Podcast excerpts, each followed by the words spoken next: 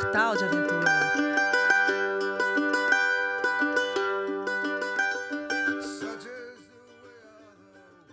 Bom dia, boa tarde, boa noite. Bem-vindo a Extremos, o seu podcast de aventura. Hoje vamos falar sobre um dos trekkings mais difíceis do mundo, a Great Himalayan Trail, trilha que a Vanessa Oliveira percorreu um trecho nessa temporada. Olá, Vanessa, tudo bem? Tudo ótimo.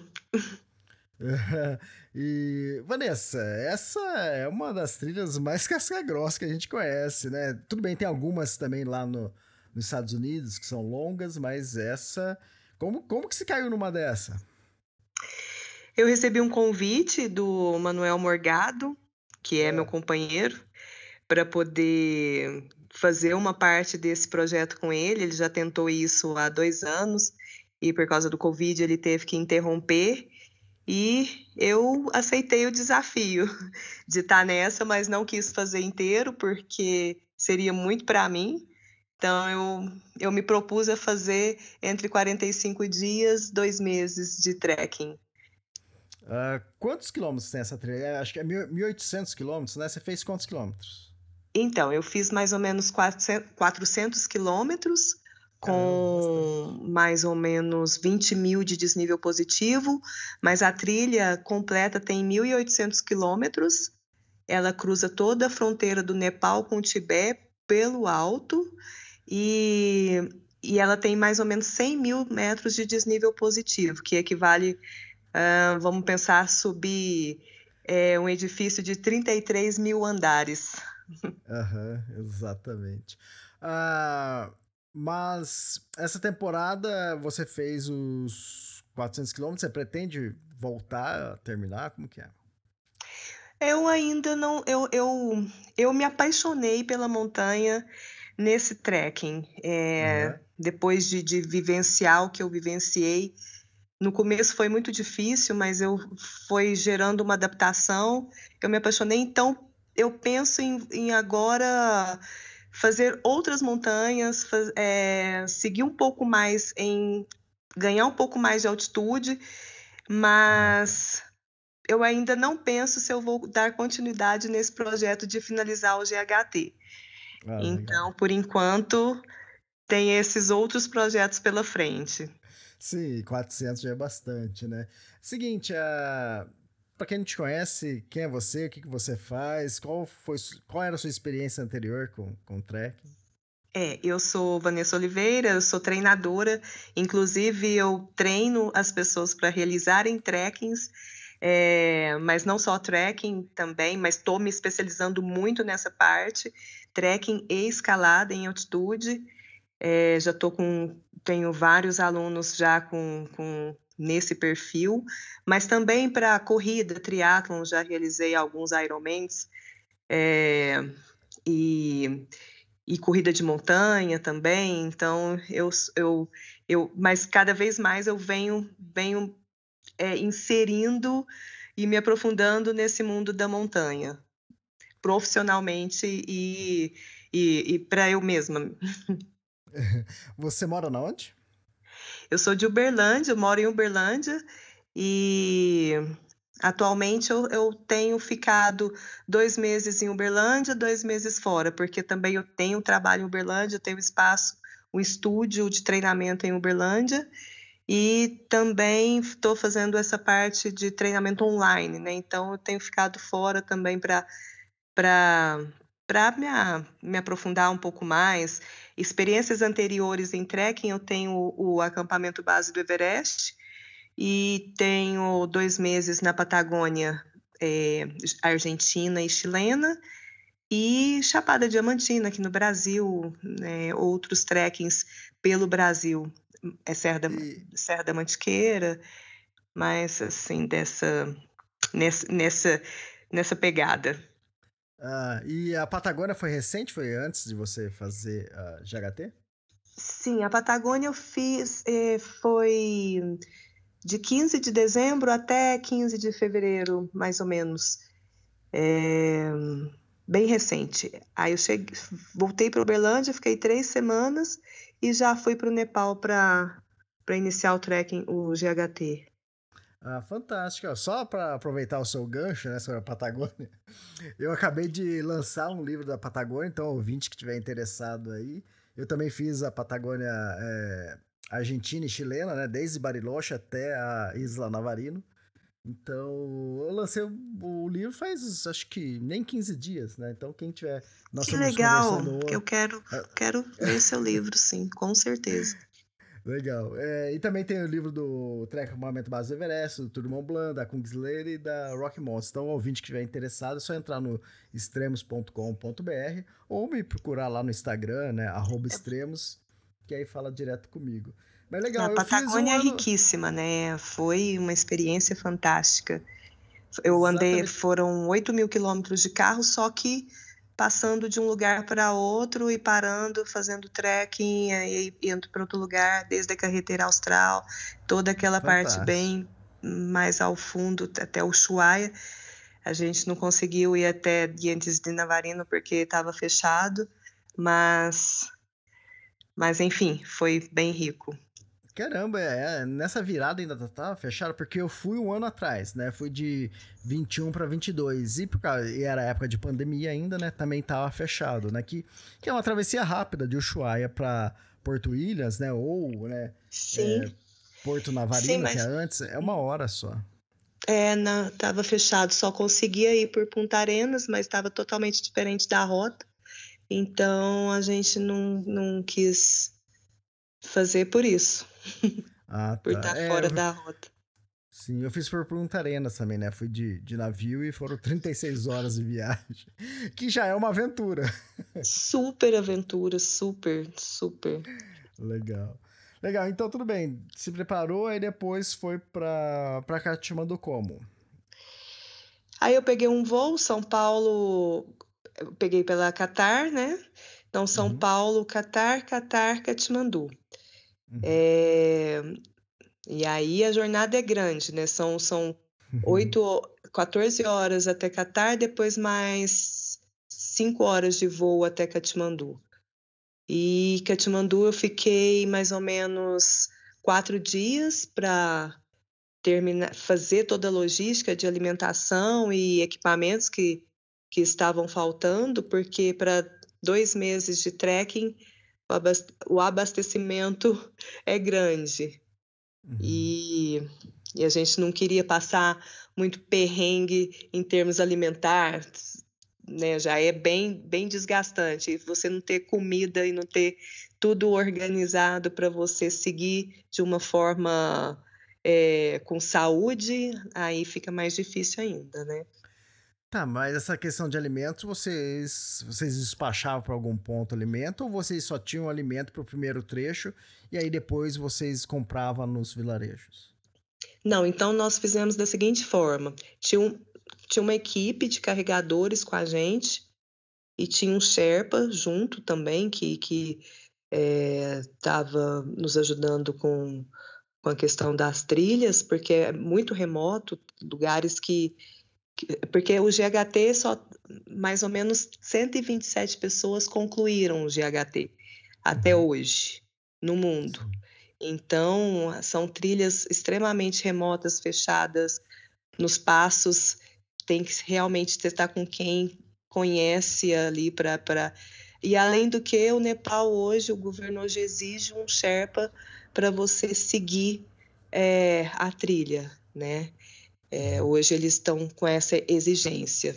Você tem que ter um Sherpa para você fazer qualquer coisa que você queira fazer no Nepal. E os carregadores para nos ajudar com o peso mesmo, né? Então, então a gente comprou comida para para dois meses, porque nós tivemos muitos dias de camping. E nos vilarejos a gente tinha, nos vilarejos que foram poucos vilarejos, porque a gente tinha passagem mais por lodges, que era um uhum. lodge num lugar remoto.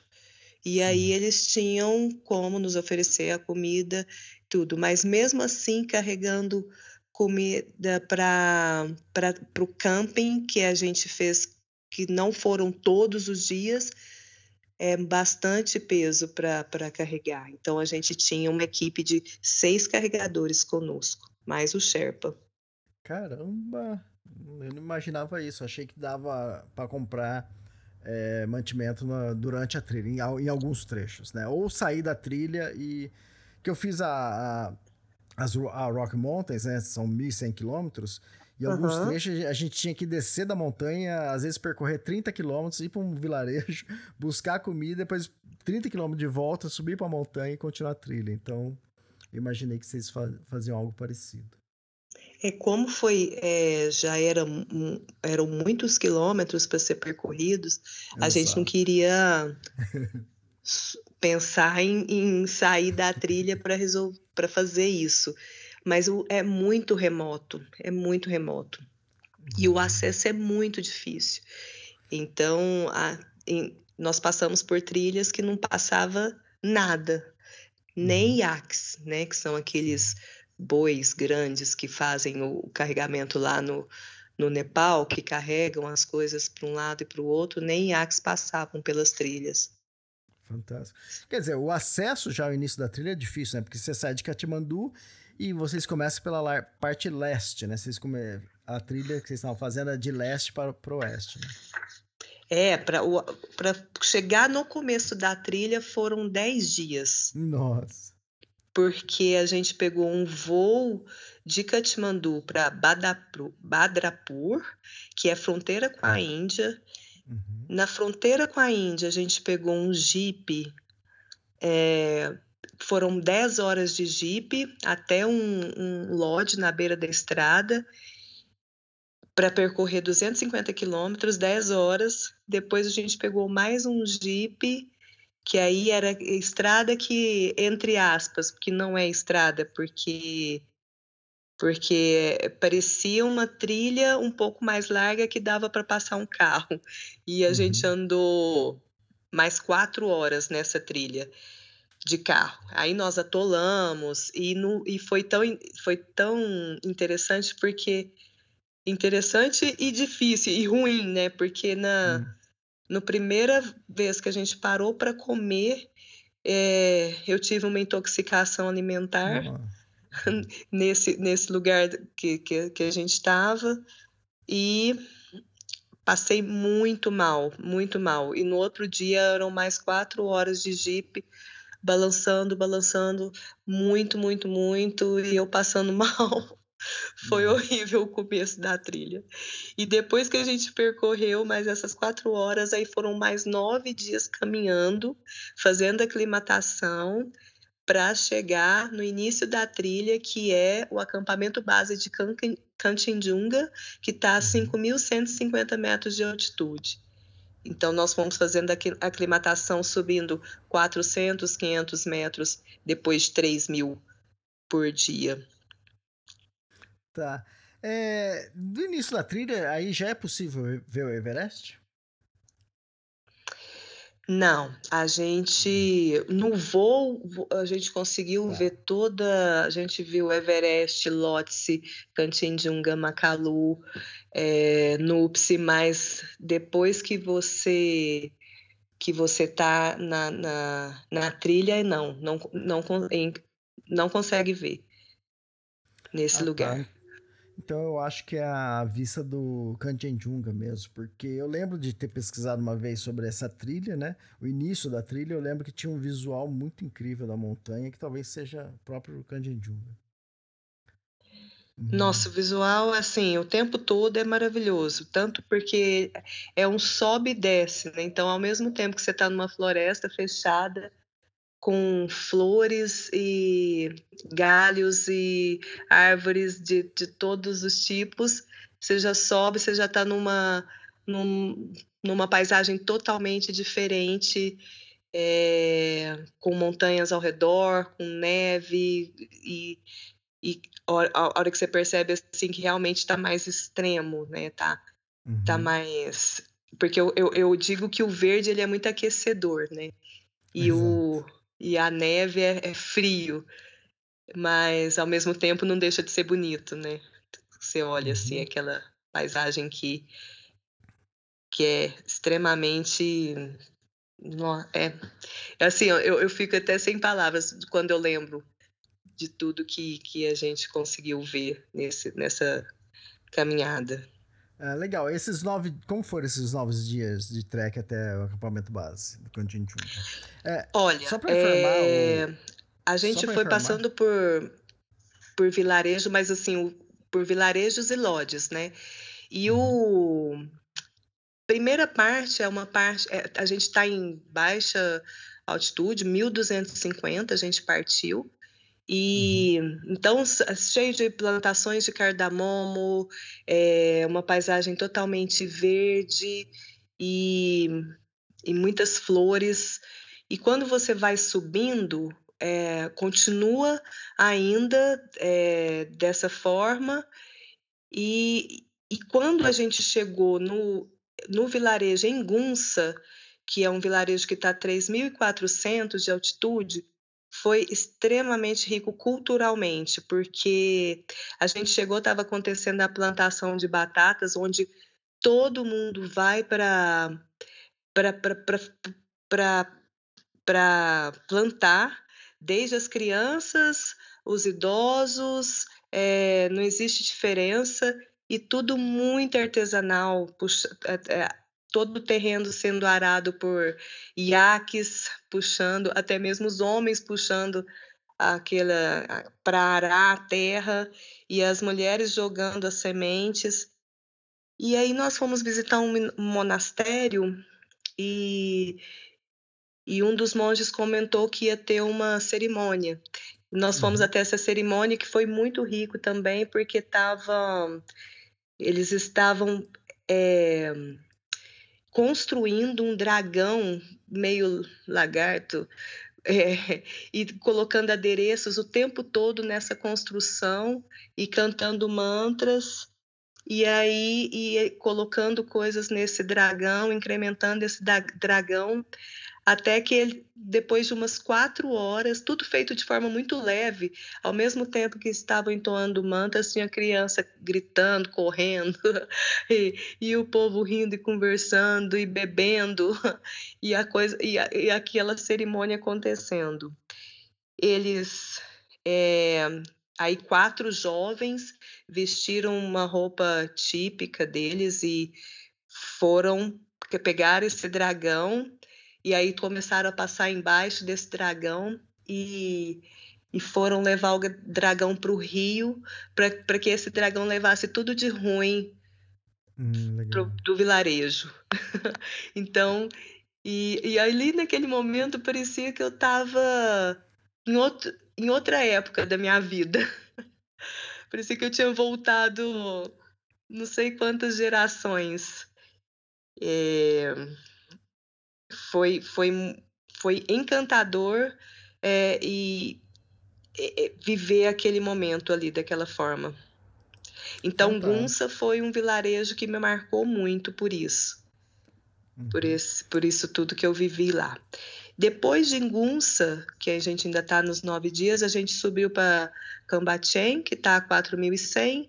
Fizemos uma caminhada, um trekking até o campo base de Janu, que é uma montanha que tá 7 mil, ela tem 7.700 de altitude, mas ela nunca foi escalada. Parece que é a, uma das montanhas virgens do mundo. Por, pela dificuldade, porque ela tem ela é maravilhosa, é tão linda como a Madablan, por exemplo, uhum. mas ela ela tem um granito muito é, a, sua, a sua seu cume né? É, é uma parede de granito, então parece que ela nunca foi escalada, pelo que eu li. E depois a gente voltou para Cambachen para mais um dia de aclimatação, e aí nós subimos para Lonac, que está a 4.700, quase, quase 4.800, para seguir no outro dia para o acampamento base do Canchinjunga, que é 5.150. E aí sim começar a trilha. Ah, sim, fantástico. Eu acabei pesquisando e, aqui. Ah, inclusive, até tem um ponto, desculpa eu estar te cortando. Tem um ponto que. O ponto que você colocou, a foto que você colocou, na, na chamada, na ponte, é, atrave... é quando eu estou saindo de Cambatem para chegar em Lonac. Ah, legal. A capa do podcast, para quem tá. A capa do, do podcast, exatamente. fa- fantástico. Eu tava pesquisando aqui é sobre o, a vista que eu tinha falado, né? Se dava pra ver o Everest, mas não, era a vista exatamente do Kanchenjunga mesmo. E para quem não sabe, o Kanchenjunga é a terceira montanha mais alta do mundo, né? E Sim. o Lhotse, né, que fica do, do lado do Everest, é a quarta, né? O Kanchenjunga tem 8.586 metros, né? Então. É, a vista deve ser maravilhosa ali da, da aproximação. Sim. É. E ela, ela, ela não, ela, ela foi escalada pela primeira vez, eu acho que em 1955, depois do Everest. Uhum. Logo depois E do é, Everest. mas é, é, é uma montanha linda, mas é, Macalu, para mim, ganhou. legal, legal. Mas É, a o gente vai Kanchenjunga- chegar em Macalu, né? Porque por Isso. enquanto a gente está na região de Canchenjunga, que eu fiquei, que, que foram mais ou menos 90 quilômetros de trekking com, com altitude. Tá legal. O Kanchenjunga ele faz divisa da, da Índia com o Nepal, né? Bem lá na parte leste. Faz, faz divisa com a- da Índia com o Nepal. Sim. E caramba, nove dias pra começar a trilha. Quer dizer, nove dias dali, né? Sem contar a chegada, Katmandu, que fantástico isso. É, é. É, pra- desde a chegada até começar foram mais ou menos 15, 16 dias para começar. Normalmente isso é um período de uma, de uma caminhada, né? É, E, exatamente. E depois, é, aí quer dizer, aí início da trilha, tem alguma marcação ou é por, pela região? Tem a- quer dizer, a trilha tem marcação para identificar que você tá na trilha da GHT? Tem. Não, marcação não tem. Não tem nada Tá. que assim, não tem placa indicando Tá. que você está na trilha do GHT. Tem um, um, um e-book com todas as informações que você vai seguindo para você para você realmente seguir a trilha do GHT, a trilha correta do GHT. E aí você vai, se- você vai fazendo a trilha e vai fotografando, né? Vai fotografando e vai e vai passando pela trilha, mas não tem não tem nada falando GHT, não, não tem nada. É, ou, ou alguma placa escrito GHT, ou a- às vezes são, é pintado na pedra, né? Às vezes duas, três cores que identifica Nada, uma trilha. Nada, nada, nada, legal. nada. E, e também tem, eu lembro pelo menos quando eles estavam lançando essa trilha, tem a, a GHT é, alta e a baixa, né? Tem. Hum. GHT baixa, ela, ela também tem essa mesma quilometragem, mas ela não passa, não faz os passos, né? Ela não, ela não passa de um vale a outro pela cela da montanha, ela vai só por baixo. Tem gente que faz essa, essa trilha por baixo correndo, né? Parece que teve é, uma pessoa, duas pessoas que fizeram, não sei, não, na verdade não sei o número de pessoas que fizeram, mas fizeram em, em menor tempo foi 62 dias correndo. É, mas isso porque a gente tá falando da baixa, né? Porque a alta Da é muito baixa, mais- é, por baixo. Agora, por cima, eu não sei qual que é o recorde, mas ele, ele gira mais ou menos em torno de três meses e meio. Uhum. Três meses e meio, quatro meses por cima, fazendo os passos. É Interessante, 1.800 quilômetros fazer em quatro meses, né? A, a PCT, né, a Pacific Crest Trail, que tem 4.000 e, e, sei lá, quase 4.500 quilômetros, o pessoal faz em cinco meses, né? Mas é a diferença de altimetria, né? Altitude também. Nossa, a gente, para ter uma ideia, é, teve quando a gente estava no Pasco e a gente estava em altitude, tinha a gente percorria um quilômetro em uma hora e meia e nós chegamos a fazer é, um quilômetro em duas horas pela altitude mesmo e pela dificuldade do terreno, porque muita neve, nós pegamos muita neve, nós não pegamos um tempo bom. E, e aí tinha hora que eu, eu, eu que sou menor, atolava até a minha, meu quadril para andar. Uhum. Sua mochila estava pesando quanto? Tem ideia? A minha mochila pesava em torno de 6, 7 quilos, bem ah, tá, leve. Tá porque, tá, porque os porteadores que estavam levando a, a, a comida é, ou, ou o equipamento. 6, 7, 8 quilos no máximo. Tá. E era sempre acampando, a maior parte do tempo acampando, às vezes encontrava alguns lodges, como que era? É, a, a gente pode falar que é meio a meio. É, uhum. A gente, sempre que, que tinha lodge, a preferência era ficar em lodge, mas, mas próximo dos passos não tinham os lodges. Então a gente acampou, a gente acampou é... Ah, não, nós acampamos é meio a meio mesmo. Fantástico. E o terreno é, é muito remoto, né? Então eu, eu dormi às seis e cem, teve uma noite. Nossa, alto, hein? Alto, alto. E isso, a gente tá falando que você tava dormindo às seis e cem no plano, você não tava em cima de uma montanha, ou tava? É, no plano, no plano. Quer dizer, uh, o, o passo mais alto que você passou, você lembra? Não, então, esse, eu, eu dormi às seis e cem para fazer o passo de 6,200. Tá. Ah, entendi. Então vocês já fizeram. Então o passo, passo mais alto foi o passo de 6,200. Que foi o, o West, Cole. Isso. Ah, legal, que, que é um pouquinho mais para frente. Desculpa, no, no foi o Sherpani Cole. Sherpani Cole com 685 e o uhum. West Cole com 6,100. E depois a gente fez o Anfulapsa com 5,800 e antes a gente tinha feito um passo com 5,100, mais ou menos. Uhum. Bom, 5,100 a gente pega ali no, no, no acampamento base Everest, né, quando vai ali para Gok, você pega um pouco mais que isso no Cholapaz, mas caramba, 6,100 é muita coisa. Né? E, é. Quer dizer, é. e isso é quase 6,200 vocês fizeram o outro passo. Fantástico isso, né? Por isso, foi, é, às foi. vezes o pessoal pergunta, né? Ah, quantos quilômetros é, né? A distância, né? Mas em altitude, né? É, é tempo, né? Por horas de caminhada. Né? Nossa, né? eu que sou atleta, que corro, pedalo, eu ficava assim. Eu não, não acreditava que, na velocidade que eu estava andando, que era um quilômetro por hora. Às vezes era menos que isso. Menos de um quilômetro por hora. É, é incrível. A altitude é uma coisa que ela é extremamente desafiadora. Extremamente. É, exatamente. Às vezes o pessoal pergunta ah, quantos quilômetros tem do acampamento base até o cume, né?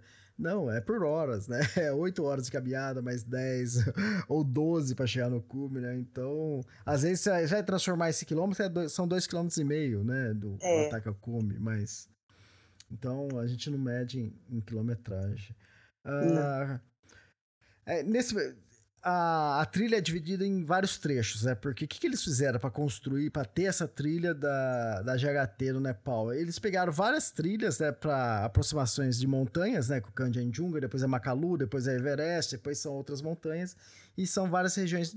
É, uma do lado da outra que, que eles acabaram conectando para fazer essa trilha, né? E tanto na parte alta, tanto na parte baixa. Exatamente, exatamente. E nesse primeiro trecho aí, que foi do Kanjenjun, o que, que foi mais difícil nessa, nesse primeiro, nessa primeira parte?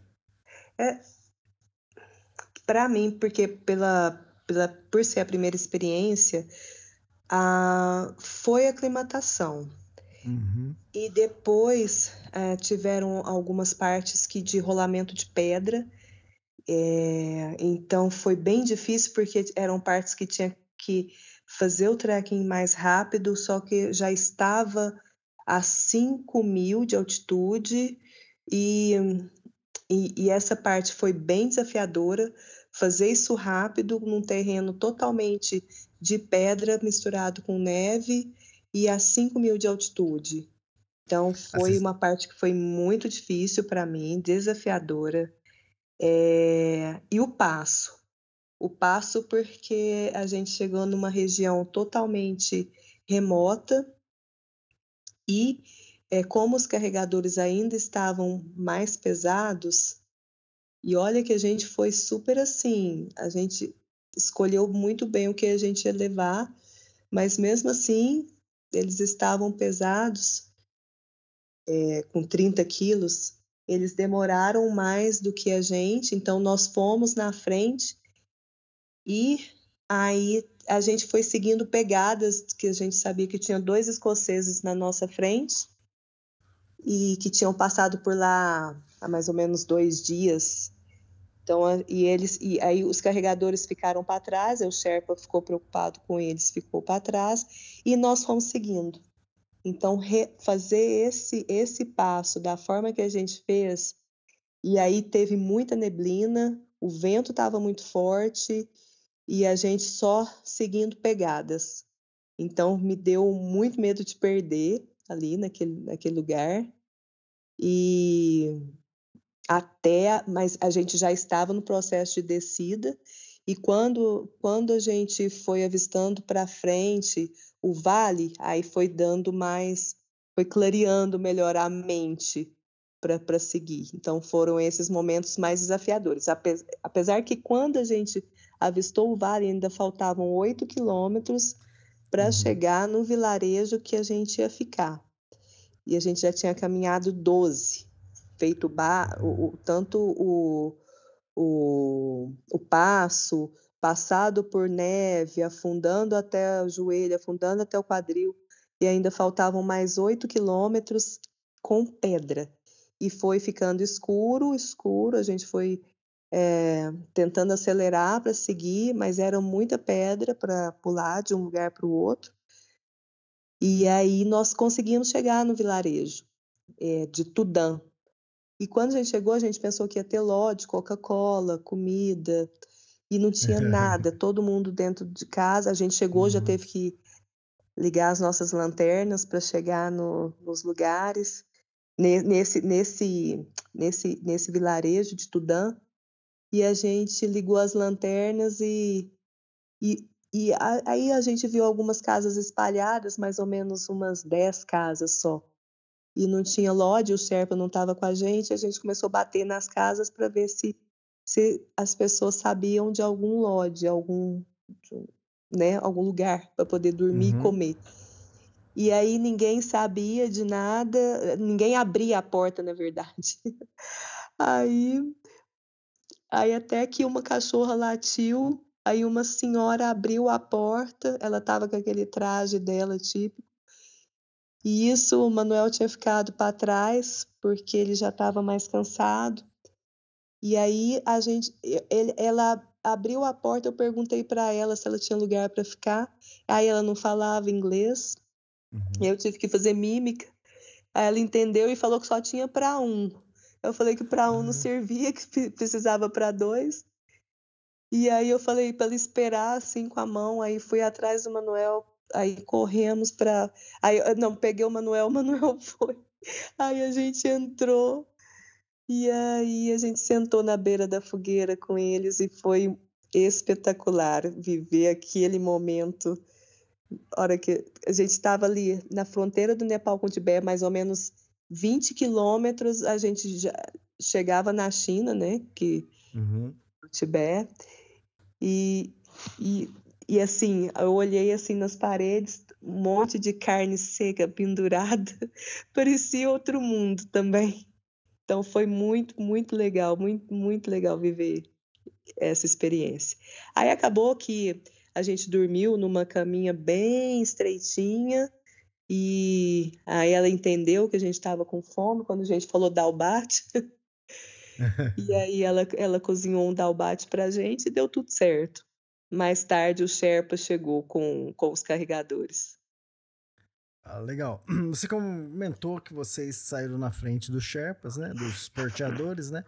Mas normalmente são eles que andam na frente, não é? É, sempre é o, é o Sherpa que vai abrir na trilha, né? Que vai Isso. seguindo na frente. E dessa vez, nesse passo, como estava muito frio, ventando muito e os carregadores estavam para trás, ele falou: vocês podem seguir é, nessa direção. Uhum. É, e a gente seguiu, né? Mas geralmente é assim. É sempre uhum. ele na frente. Sim, sim. É, vocês estavam com algum equipamento de rastreamento via satélite? A gente estava com o InReach. Tá. Um Garmin. Só, só o InReach. E, e só, na verdade, só. Não, é, que já é suficiente. Eu acabei de, de acompanhar o pessoal é, escalando Everest e a maioria deles estavam com, com InReach e ou uh -huh. Spot, né? Que é uh -huh. muito similar. Uhum. É fantástico. Então, quer dizer, estavam. É, se desse algum perrengue, vocês estavam equipados, né? Pra, é, ainda tinha, tinha como ir atrás. Exato. Tá. E aí vocês. A partir disso, vocês começaram a entrar na, na região do Macalu, é isso? Isso. Aí a gente já estava na região de Macalu, né? Que a gente tinha feito tá. o passo. E aí e aí, depois disso, a gente, o objetivo era chegar no campo base de Macalu, do Macalu, uhum. para a gente poder seguir para os próximos passos. Tá. Olha aí foram mais 11 dias de trekking para chegar no campo base do Macalu. Tá. Olha que fantástico a trilha. Primeiro você faz uma caminhada para chegar no acampamento básico de Anjunga depois do Macalu, depois do Everest e assim por diante. E assim depois por diante. E depois passa perto do, do é, Shoyu, né? Que, no mínimo, acho que vocês. Não sei se você chegou a atravessar o Vale Gok. Não, é... eu não cheguei. A. Tá. Porque eu. Não, não, mas segura, eu segura. Voltei...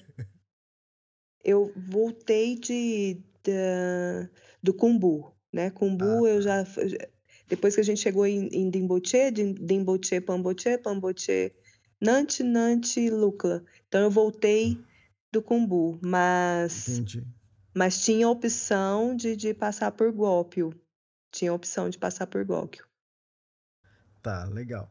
Então vamos falar do Macalu, então. Como Sim. foi a aproximação? O Macalu é a, é a quinta montanha mais alta, com 8.481 metros, né? Então você tá Você está percorrendo aí uma avenida, né? Uma cordilheira com várias montanhas de 8 mil metros acima, né? Sim, e Macalu, Macalu é incrível, de uma beleza estonteante e, e ela e, durante durante muito tempo no nosso trekking a gente tinha a vista da montanha assim muito próximos, uhum. muito próximo da gente, assim. É, acampando, vendo Macalu é, durante muito tempo da trilha, muito tempo. Ah, e quantos dias foram até. Quer dizer, a, quando vocês começaram a, segunda etapa, que é Macalu, vocês já estavam no 19 dia de trilha, né? E aí foram mais 11 dias, 102 quilômetros para chegar até o acampamento base.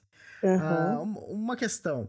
Vocês levaram uma certa quantidade de mantimento, né, de equipamento, mas isso acredito que tinha um prazo, né, que iria acabar e depois vocês iriam reabastecer. Não era para a trilha toda, né? Não. É, o reabastecimento ele foi quando chegou no Cumbu. Tá, aí, aí tinha, aí, ali era o, o abastecimento de novo.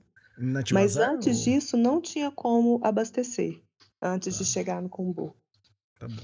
Então a gente fala sobre isso quando chegar no Kumbu. Então, então fala como foi a aproximação do Macalu. Então, é, então foram 11 dias, né, caminhando até chegar no acampamento base do Macalu. Aí, chegando no acampamento base do Macalu, nós pegamos uma nevasca, tivemos que ficar lá parados, inclusive até mesmo quem estava indo para escalar também a montanha para fazer o cume, todo mundo parado, esperando o bom tempo. Então, nós ficamos ali três dias. Três dias uhum. é, parado.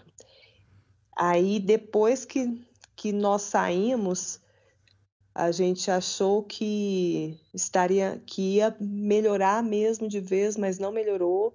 A gente continuou pegando neve, acordava bom o tempo, mas pegava neve por volta de meio-dia já começava a nevar de novo, então era o prazo assim, tinha que levantar muito cedo para sair para poder não pegar o mínimo de neve, para quando já montasse acampamento, começasse a neve, a nevar mesmo, a gente já estava dentro da barraca. Tá, e a gente está falando de que, de que mês? Você mais ou menos, lembra mais ou menos se era meio de, de maio, abril? Então, é, diz que foi uma coisa totalmente fora do tempo. A gente estava no essa, essa época agora estava mais ou menos é, 10 de maio. Ah, tá. Ali no Macalu você estava lá por volta... mais ou menos. Tá. No início de maio, então, você estava no Macalu, é isso? É, início de maio. Uhum. uhum. É, a gente teve uma temporada no Everest escalado que a gente notou que estava muito frio, né? Tava mais frio do que os anos anteriores e ventando mais. Uhum. É, você uhum. ouviu sobre isso na trilha? Como que é? Sim, exatamente. Aconteceu a mesma coisa. Muito frio, é, muito, muito frio. Nós pegamos vento na barraca que eu achava que a barraca ia sair voando. eu acho que mais ou menos rajadas de 80 km por hora. E, e, e com e com a, com a, condensação, então o gelo caía em cima, né? Porque você, uhum. com a condensação você cria aquela crosta de gelo dentro da barraca, aí balança pelo vento, então cai o gelo. Aí não tinha como tampar a cabeça porque precisa de oxigênio. ah, eu sei que foram noites bem, bem difíceis. E ainda em altitude, bem difíceis. Então a gente tá, pegou eu... realmente é, um tempo muito ruim, muito ruim. Tá. Muita neve, abrindo muita trilha, bem ruim. Ok. Vou dar uma adiantada, uma pergunta no geral, tá? Mas tá. É, eu só vou dar essa adiantada na pergunta, mas a gente continua onde a gente estava. No geral, qual foi seu recorde de dia sem banho? Máximo que você pegou? Nossa. É, você sabe que hoje mesmo eu estava conversando sobre isso, que é, não é frescura, mas tomar banho é muito bom. E foi para mim uma uhum. parte muito difícil. Eu, eu lavei meu cabelo três vezes uhum. nesse, todo esse período de praticamente 45 dias. Uhum. E eu, eu, o recorde foram sete dias sem, sem jogar água no corpo. tá bom, tá bom. Com lencinho. o, meu, o meu é 13 dias no trek acampamento base do Everest. 13 dias sem banho. 13? Sem né? Nossa. É. Eu tô Olha, tentando bater é, esse recorde eu, eu no. Me, eu me sentia sofrida com isso. Eu tava esperando que você fosse falar um número maior que o meu. Eu falei, pô, eu vou encontrar alguém agora que, que sofreu mais do que eu. Mas... Não, mas eu, eu inventava umas coisas assim. Eu falava, é, eu pedia pro, pro, pro Sherpa uma Nalgene, que tem um litro de uhum. água, né? Pedia uma água quente para ele todos os dias pela manhã. E aí eu ia, eu ia para para algum lugar e jogava aquela água em mim, assim, mesmo no, no ar, no, no, mesmo sem estar tampando nada. Uhum. O Nalgene, é, Nalgene é, uma, é um, um squeeze, né? Uma garrafa de água, uma né? Garrafa, com boca mais... É.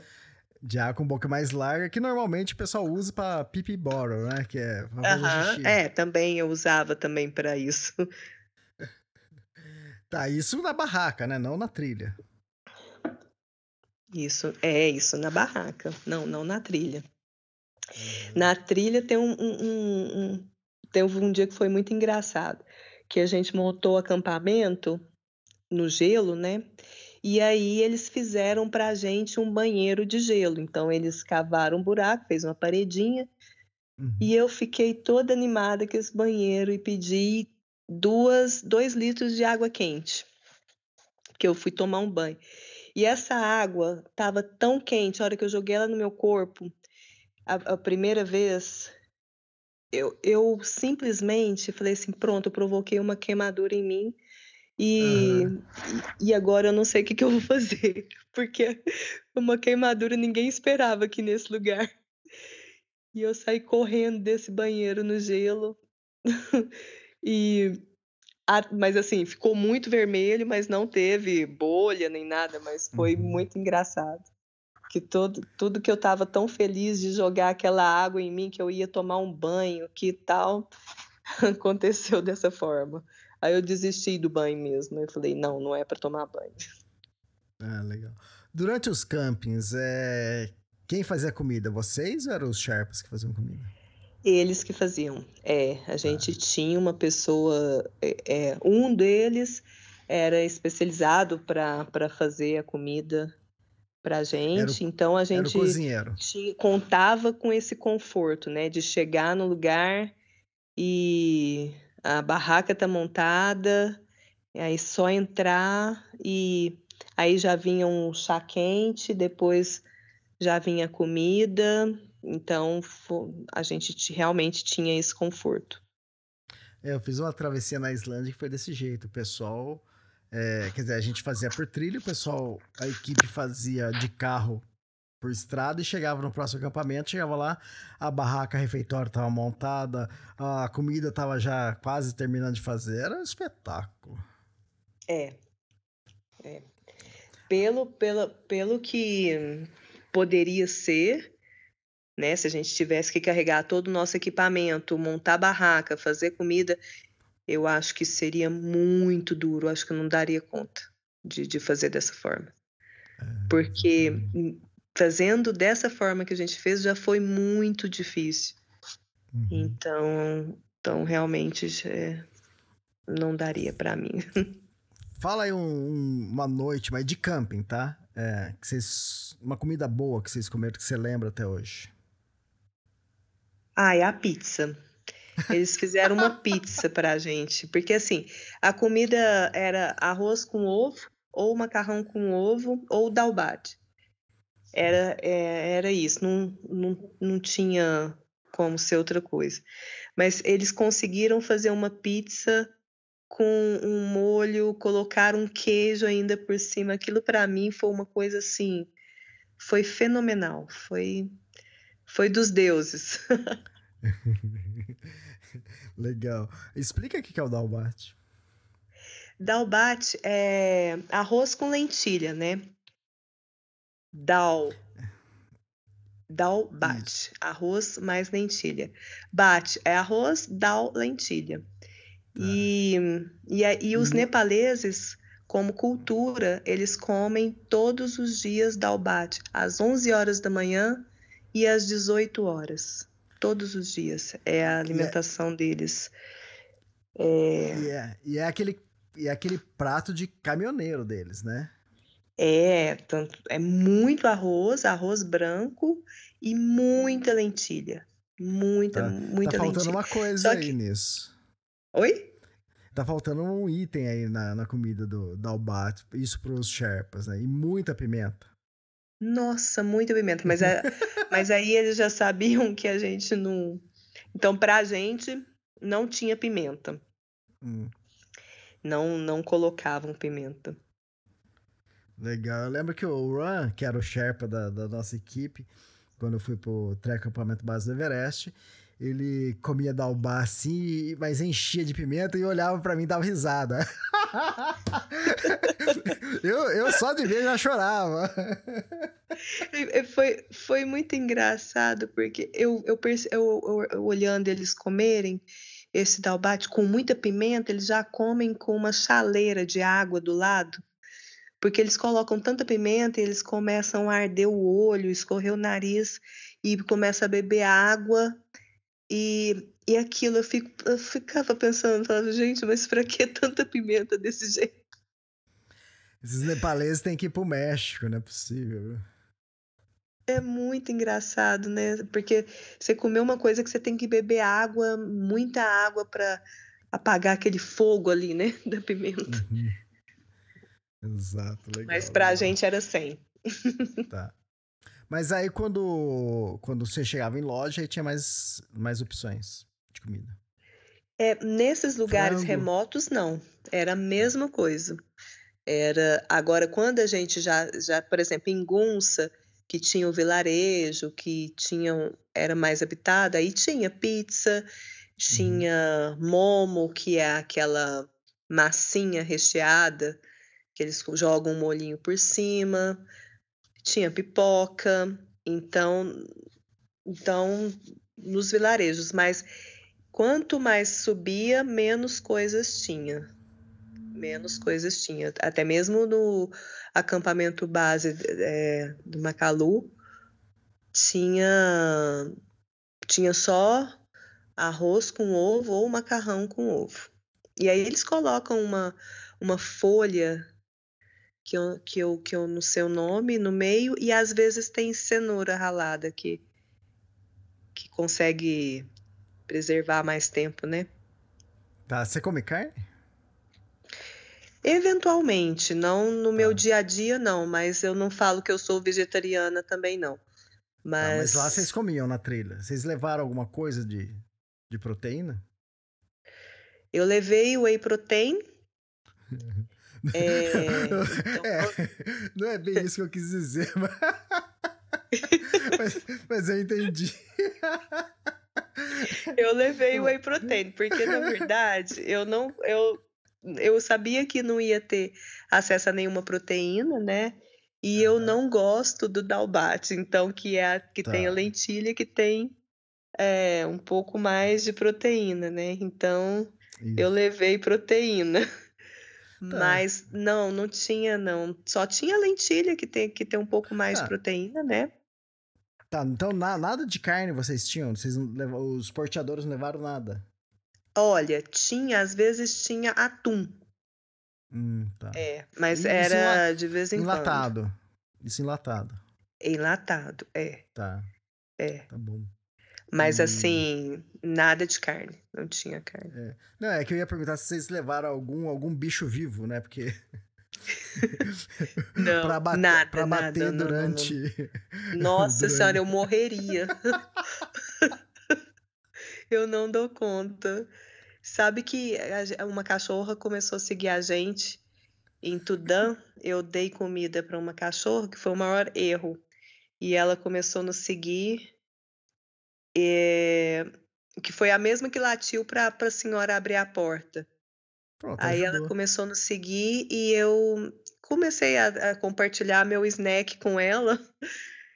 Só que chegou uma hora que não tinha como mais ela, ela seguir, porque porque é, a gente ia para os passos, né? Neve, altitude, não tinha como mais. Então o Sherpa, o Sherpa pediu para, num, num vilarejo que a gente passou, para que eles amarrassem ela. Mas foi um momento terrível, porque quando eles pegaram ela para amarrar, ela não queria de jeito nenhum, começou a debater. E aí tinha um, acho que eles tinham matado uns coelhos, algumas coisas assim. E eles pegaram e jogaram esse coelho para ela distrair e e a gente continuou. Mas no Nepal eu percebi que quanto mais a gente sobe, eu acho que é cultural mesmo.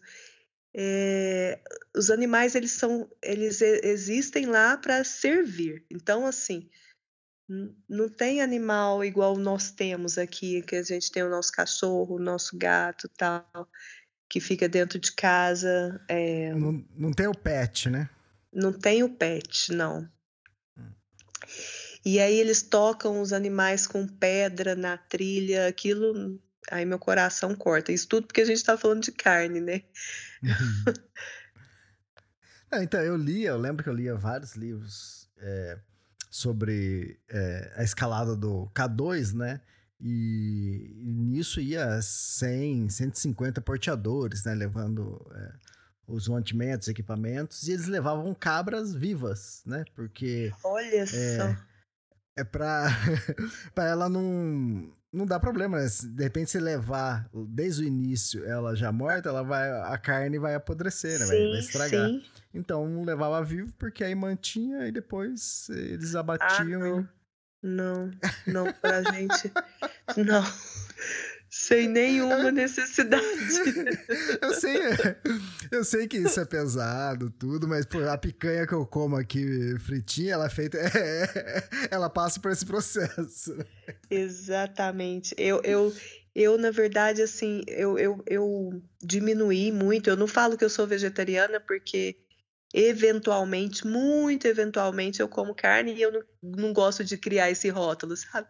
Uhum. Mas mas é, eu foi justamente em ver o sofrimento dos animais que eu não eu parei mesmo assim de, de comer.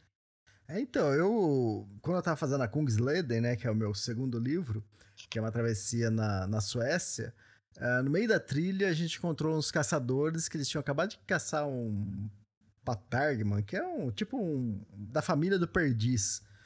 E, e, eles tinham acabado de depenar, tinham limpado a carne já, tudo. E, e eles fizeram lá a coisa mais deliciosa do mundo, né? Eu, porque a gente tava vários dias na trilha comendo aquelas uhum. comidas liofilizadas, né? Quando você come. Uhum. É que nem você falou, quando você viu pizza, né? Uhum, exatamente. É, por isso que eu, eu não julgo, sabe? Porque acontece de, de, realmente ser gostoso e naquele momento você querer comer e você comer. Então. Não, e, e é. outra, os caçadores falaram, e eles têm total razão, que era a, entre aspas, né, a carne mais verde que tem, né? Porque quando você comprou uma picanha aí, ela passou por uma batedora, então um caminhão precisou transportar, é, precisou ter uma criação, precisou depois ter um frigorífico para congelar uhum. a carne. E a carne dos caçadores ali, não, eles mataram só o que eles iam comer e não passou nenhum processo de industrialização nenhuma e já tava comendo. Então, quer dizer, aí você vira a chave, né? Porque a gente tem o costume de falar assim, não, caçador, nossa, que, que, que homem mau, né? Mas não é bem, é o contrário até, né? É, Sim. Lógico, uhum. não, lógico que é, se for caça esportiva já é outra coisa, né? Sim, Mas, é, sim. Você começa a entender um pouco com a visão local, né? Diferente do que a gente tem aqui, a gente não tá. É que a gente vive na cidade, a gente não sai caçando, né? a, gente, a gente sai caçando uma picanha, uma, um contrafilé um, mais barato, mas não. É. Uhum. Mas é uhum. tudo cultura. Né? Exatamente. O né? uh, que mais? A gente tá indo no Macalu. Então, aí, tá, aí... aí no Macalu for, foram. É foram dois dias de camping, ah, praticamente é, um dia eu acampei 6,100, o outro 5,900, e nesse acampamento de 6,100 foi muito desafiador, porque a minha saturação chegou a 55. Uhum. E, e minha cabeça estava latejando assim de uma forma absurda, com náusea. E aí, nesse momento, a gente usou oxigênio. Então, nós pedimos oxigênio, tinha, e a gente usou revezando a cada 30 minutos um e o outro. É, tá. e, e ainda com o vento, né? O vento chacoalhando a barraca a noite inteira. E aí no outro dia o céu amanheceu muito bonito, a gente conseguiu seguir para fazer o próximo passo. E quando a gente fez o próximo passo, a gente achou que ia, que ia manter dessa forma, a noite foi da mesma forma, só que aí de manhã o vento não cessou e nós tivemos que sair caminhando no, com muito vento, com a, a, parecendo tempestade de areia, a, a neve, né? Assim. Uhum. E, e aí foi também bem difícil. Foram os momentos assim mais difíceis que eu vivi é, além das descidas dos passos, porque na descida dos passos, quando eu eu fiz a, a, o segundo passo, eu desci, que a gente desceu um rapel de 200 metros. Uhum. E aí, quando eu cheguei embaixo, tinha uma cravasse para pular. Eu já cheguei embaixo com minhas pernas bambas, porque eu virei uhum. de cabeça para baixo no rapel, porque eu perdi a Nossa. rota. Meu pé meu pé pisou errado, aí eu virei, aí eu voltei, então eu cheguei embaixo, já estava com as pernas bambas e tinha uma cravasse para pular de mais ou menos 80 centímetros. Aí eu clipei, quando eu pulei, eu escorreguei. Hum. Aí eu caí metade do corpo para dentro da cravasse. Aí, mas assim, eu estava clipada, eu não ia cair lá dentro, né? Mas foi, foi, foi muito difícil viver aquilo ali. Eu gritei, chorei. aí, aí, enfim, isso eu estava sozinha, porque ainda os outros estavam descendo e os carregadores já tinham ido. Manuel estava descendo, os carregadores. Aí, quando eu consegui, respirei, aí eu passei, aí eu continuei a descida, que ainda era bastante tempo para melhorar o terreno. Então, essa tá, parte mas... Macalu foi bem, bem intensa. Até tá, fazer mas... o terceiro passo, que foi o Anfulapsa. Ah, ok. Tá, mas é, esse trecho é feito desse jeito mesmo, com, com rapel, né? Com corda. É, é, feito porque, porque tem que neve. fazer o passo, né? Você tem que subir, tem que descer. Então, tanto o Sherpani com, como o West Cole, como o Anfulapsa, você tem que fazer o rapel com corda. E na verdade Caramba. eu não fiz o rapel, eu fiz o baldinho, que é aquele que o Sherpa foi soltando a corda para mim. Então ele ia dando a corda, eu ia descendo. Entendi. É, não, é, é que eu tô comparando com o trek acampamento base do Everest, e lá a gente atravessa o Tio La Paz, né? E Tio La Paz você desce a montanha. É uma descida em zigue-zague, um pouco perigosa também, mas a gente, em nenhum momento, a gente usa corda, né? Então é uhum. interessante uhum. saber dessa dificuldade a mais ainda da trilha. Eu quero uhum. voltar aqui um pouquinho no, no, na parte que você falou do. que você usou é, cilindro de oxigênio, né? Uhum. Oxigênio uhum. suplementar. É, vocês estavam a 6.100 metros, né? E outra, já tinha passado 30 dias de caminhada, já acho que é 33 dia, algo assim. Uhum. E mesmo assim, vocês precisaram de oxigênio, vocês não estavam aclimatados? Como que é? É porque essa caminhada, ela é um sobe e desce. Ela, a gente subia, tinha dia que a gente subia mil, depois, no outro dia, a gente descia 1.500, depois a gente subia 700, depois descia. Então, era um sobe e desce. Mas não, a gente não estava aclimatado para essa altitude. A gente estava aclimatado para menos, sabe? Tá, Mas para 6 e 100 não estava. Tá. Realmente é... a gente. So... E, e, fazendo, fazendo todo o esquema de, de, de aclimatação, uhum. subindo de 400 a 500 metros por dia, fazendo a coisa bem é, segura, conservadora. Mesmo então, assim, a minha saturação baixou. Tá. É, não, aqui na minha cabeça, com tantos dias de trilha, vocês já estariam. É, pelo menos, tudo bem, vocês estariam acostumados a 5.500, né? Tudo bem que vocês subiram um pouco sim. mais. Ah, é. Mas duas coisas, né? Quer dizer, isso já foi pensado por vocês antes, porque se a gente for comparar né, com o Everest, né, gente, lá se usa é, oxigênio suplementar a partir dos 7.200 metros, né? Sim, então ali, uhum. ali vocês a 6.100 vocês usaram. Então, quer dizer, vocês já previam que iria acontecer isso e já levaram o cilindro de oxigênio. Uhum, uhum. É, porque nesse... É... é porque eu acho que a aclimatação do Everest ela é feita de forma mais lenta do que a gente estava fazendo ali para para subir. Sabe? Vocês estavam 30 dias na trilha? Então, Isso já é aclimatação. Mas, eu, mas o que eu digo é assim, a gente estava há 30 dias, mas a não não há 30 dias nessa altitude. Não, tudo bem, mas vocês passaram várias vezes a 5,500, então isso mantém, entende? É, tudo é, bem que não, vocês desceram, a, mas depois a, você sobe de novo, depois você desce, mas a, a, uh -huh. tudo bem que a 6 e 100 vocês não, não, nunca estiveram antes, né? Isso é normal também. É, é. É, realmente eu, eu tive, tive esse problema com a altitude, a 6 e 100. Uhum. Não, mas normal Nossa. também. Mas o legal é que vocês já tinham prevenido, né? Vocês, tá, vocês tinham levado cilindro de oxigênio. Porque imagina ali tá sem isso. Né? Aham, uhum, sim. É.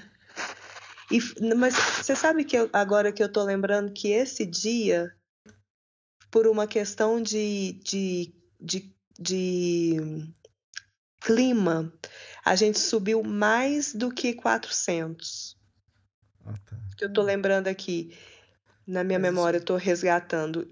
Foi mais ou menos 700, 800 que a gente subiu porque a gente não estava conseguindo achar um lugar para acampar, que fosse uhum. seguro, que não tinha perigo de avalanche. Então, Sim. acho que talvez, talvez seja por causa disso, né? Tá, tá. Não, não, é interessante isso, porque já está contabilizado isso no, na, no planejamento, o cilindro de oxigênio. É coisa que eu, eu, eu achava que não, não queria usar, né? Porque, quer dizer, lá uhum. no trek do Everest eu não usei, tudo bem que eu cheguei a 5.550 lá, vocês chegaram, né, quase 700 metros acima, né? Mas uhum. eu, eu uhum. não sabia desse, desse detalhe interessante. É, é, não, quando eu fiz também o acampamento base do Everest, eu não usei também e, e foi tudo bem, né? Tive uma dorzinha de cabeça, um ah, pouquinho. Isso é normal também.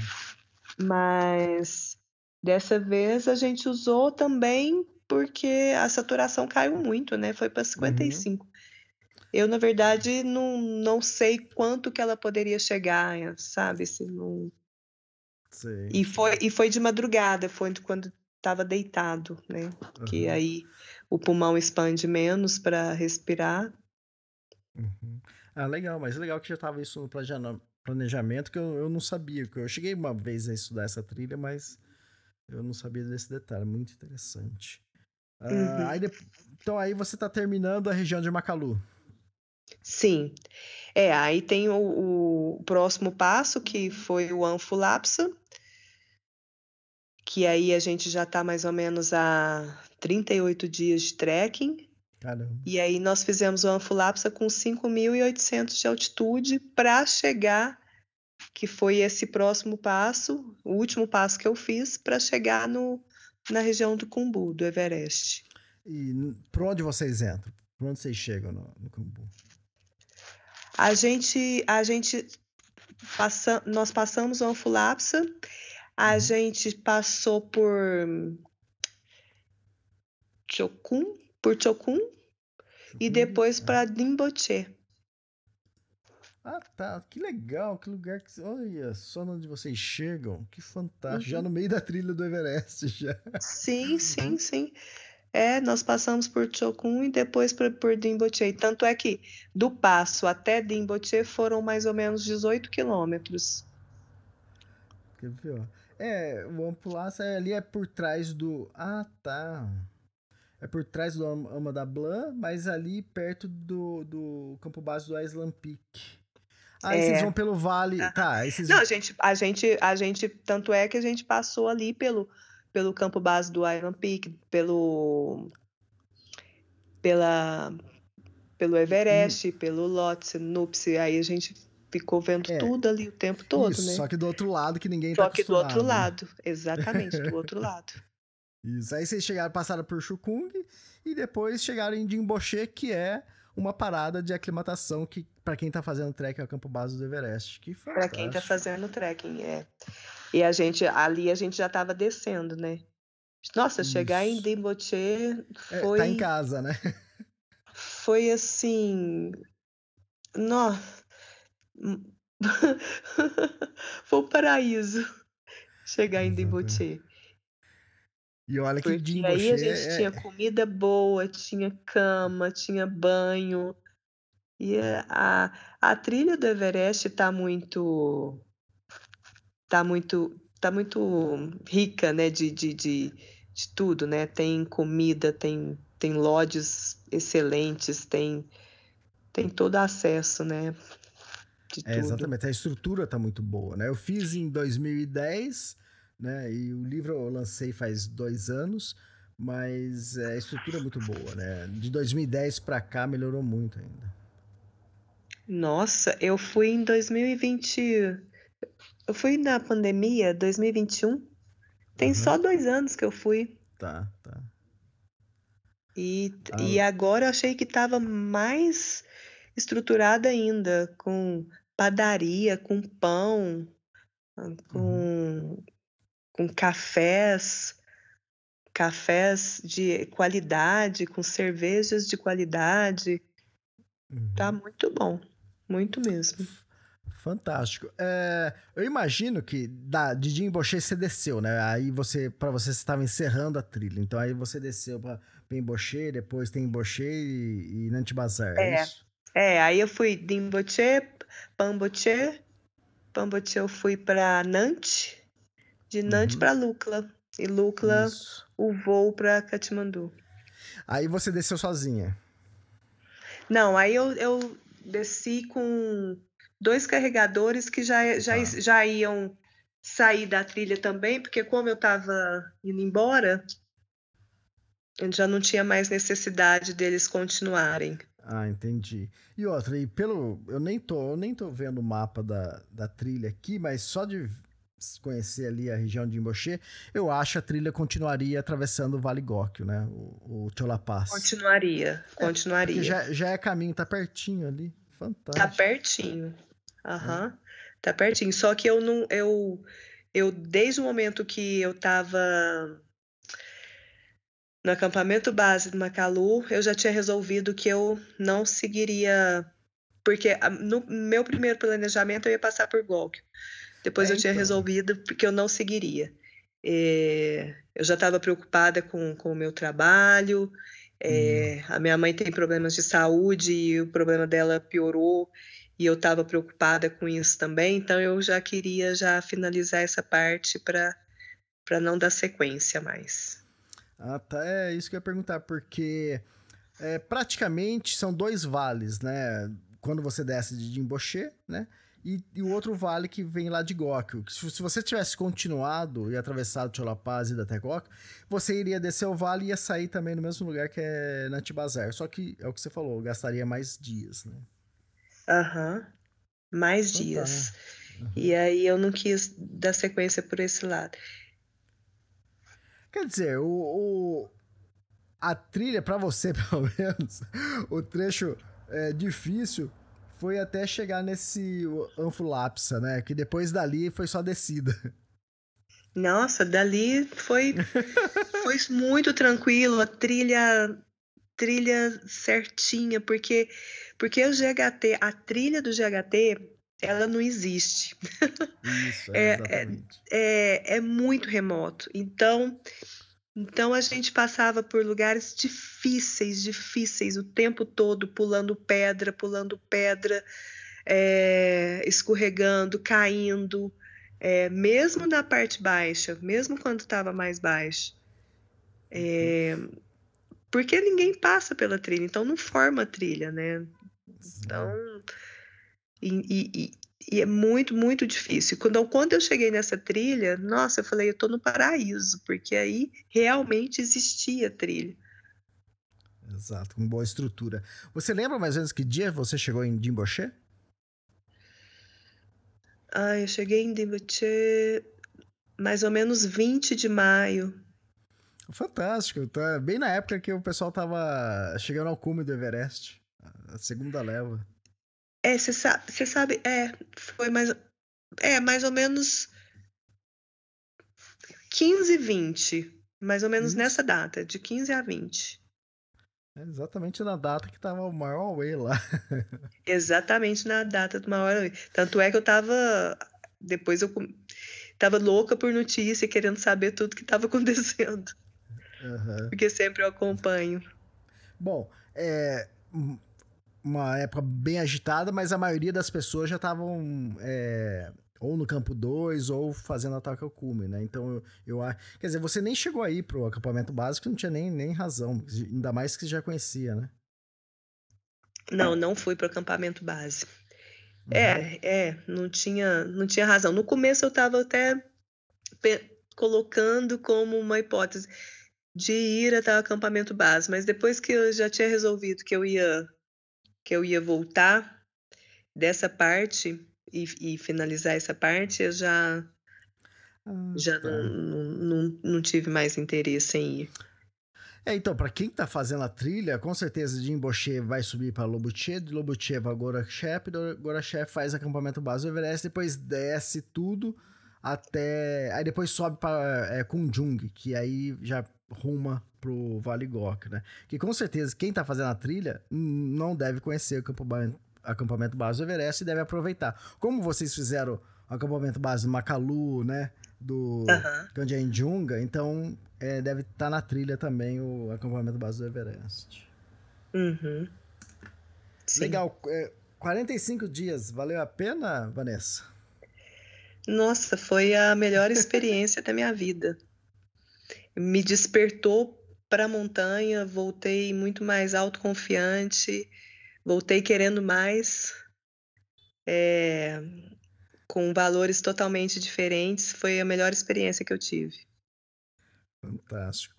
E dali você desceu de Nantipazar, depois para Lukla e voou, voou como? De helicóptero, avião para Katmandu? Eu peguei um voo para Katmandu e aí eu fiquei mais três dias em Katmandu e depois Brasil.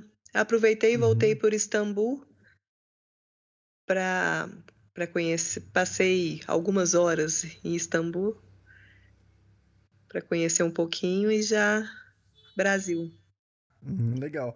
Então, pelo que você contou a, a, como que era a trilha, tem que ir com equipe, né? Tem que ir com várias pessoas, porque tem trechos que você precisa de descer com corda, né? Então já seria. Tem. Todo mundo. Olha, é. Porque assim, você tem a opção de você fazer só é, Cantinjunga tem a opção de você fazer só Macalu, igual tinha muita gente que estava fazendo somente esses treks. Ah, vou fazer o trek do Cantinjunga, vou fazer o trek do Macalu. E todas essas pessoas estavam com a equipe. Uhum. A equipe, o Sherpa, os carregadores, porque iam fazer os passos, então precisa dos equipamentos, precisa de corda, precisa de de estar com seus equipamentos de segurança, né, como uhum. capacete, é, bota de escalada, crampon, é, piolet. Então, né, precisa você estar tá todo equipado. E você carregar tudo isso uhum. é, e mais a sua comida e mais, né, tudo é é muito difícil. Não falo que é impossível, mas é muito difícil. É fantástico. Foi como dica aí também para quem quer fazer uma trilha mais inóspita, né? No, no Nepal, né? E ó, e termina, quer dizer, e fazer o que você fez, né? Você termina ali no acampamento base do Everest, então é fantástico. Mas é o que você falou, tem que ir em equipe, né? É. Pra, pra ter mais é, aqui do Brasil, aqui no Brasil, acho que ninguém fez essa essa trilha dessa, dessa forma que eu fiz ainda, né? Uhum. Uh, e, da, e, eu acho que o Manuel vai ser o primeiro sul-americano a completar. Tá, a, a, completar, né? Ah, legal, bem interessante. Fantástico, fantástico. E uma trilha de tirar o chapéu e para uma região muito alta, né? Porque a gente tem trilhas longas nos Estados Unidos de 4.500, 5.000 é, quilômetros, né? Mas é, não, não com é, com um ganho de altimetria tão alto, assim, é que você falou que você caminhou 400 quilômetros, deu o quê? 20 mil eh, de acúmulo é, de altimetria, deu, né? É, deu mais ou menos 21 mil de desnível positivo.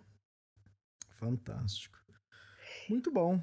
Foi uma escola, uma escola de, de montanha para mim. O bom disso é que qualquer outra trilha que você vai, você vai falar assim: ah, mas é fácil essa. eu tinha ido para Patagônia e, e tinha achado lá bem assim, puxado, mas tinha ido com esse propósito mesmo, porque eu ia para o GHT.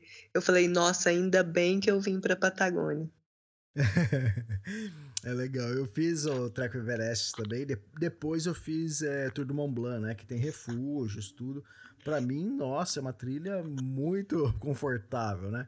E tem pessoas que tá indo pela primeira vez pra montanha e quando vai pra Tour Mont Blanc, fala assim, nossa, mas o refúgio não tinha um hotel melhor para ficar? é, é, que as pessoas têm que conhecer o lado ruim é, primeiro para depois. Tem, é, é, a perspectiva valor, muda, né? Muda, Completamente. Muda. Exatamente.